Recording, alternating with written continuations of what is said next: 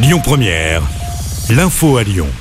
Bonsoir Cécile et bonsoir à tous. L'actualité marquée par la mobilisation contre la réforme des retraites. 200 cortèges en France. À Lyon, des milliers de personnes ont manifesté entre la manufacture des tabacs et la place Bellecour.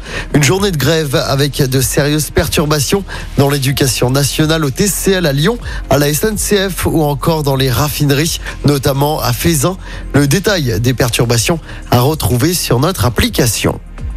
Dans l'actualité locale, matinée de galère dans les transports en commun lyonnais. En plus de la grève et de la neige, une panne géante a fortement impacté le trafic des métros ce matin. Les quatre lignes étaient complètement à l'arrêt pendant plusieurs heures.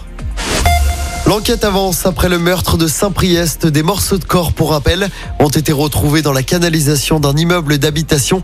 La terrible découverte avait été faite mardi soir par un plombier. Les analyses ont permis de confirmer l'identité de la victime. Il s'agit bien du jeune homme de 17 ans qui avait disparu depuis quelques jours. Un homme de 28 ans était toujours en garde à vue ce jeudi. Il s'agirait d'un proche de la victime. L'enquête se poursuit. Le groupe Gosport a été placé en redressement judiciaire. Décision ce matin du tribunal de commerce de Grenoble. L'enseigne qui compte plus de 2000 salariés fait aussi l'objet d'une enquête préliminaire, une enquête pour abus de biens sociaux. Puis le CIRA a ouvert ses portes ce matin à Eurexpo. Le salon international de la restauration, de l'hôtellerie et de l'alimentation va durer jusqu'à lundi prochain avec 2300 exposants.